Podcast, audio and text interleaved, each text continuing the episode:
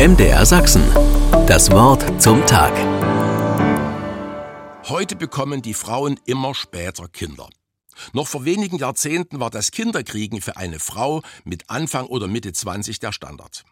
Als vor 40 Jahren mein erster Sohn geboren wurde, war meine Frau schon 29 und sich infolge ihres fortgeschrittenen Alters der besonderen Aufmerksamkeit der Ärzte sicher.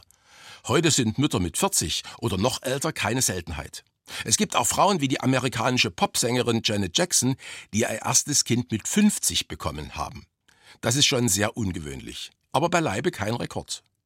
Den finden wir in der Bibel, in der Geschichte vom Erzvater Abraham.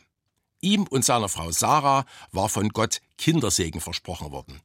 Aber es tat sich nichts. Die Jahre und Jahrzehnte vergingen. Und Abraham und Sarah hakten das Thema ab. Bis dann Gott erschien und Sarah sagte, dass es jetzt soweit sei. Sarah schüttete sich vor Lachen aus, sie war stolze 95.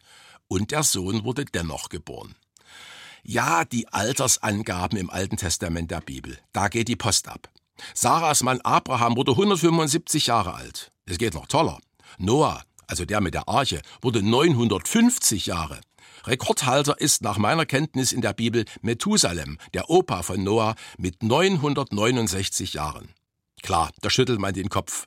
Das erscheint nicht nur unrealistisch, es ist es auch. Aber wenn man mal hinter die Kulissen der Bibel schaut, dann bekommt man eine andere Sicht. Die alten Geschichten von Adam, Eva, Noah, Abraham und Sarah sind ja keine zeitgenössischen Aufzeichnungen.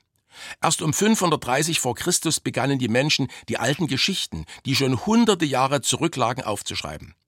Da mischten sich natürlich auch Idealisierungen und Gleichnisse in die Texte. Und bei den abenteuerlichen und unglaubhaften Textstellen, so auch bei den Altersangaben, steht eine Aussage tiefen Glaubens drin nämlich, dass bei Gott nichts unmöglich ist.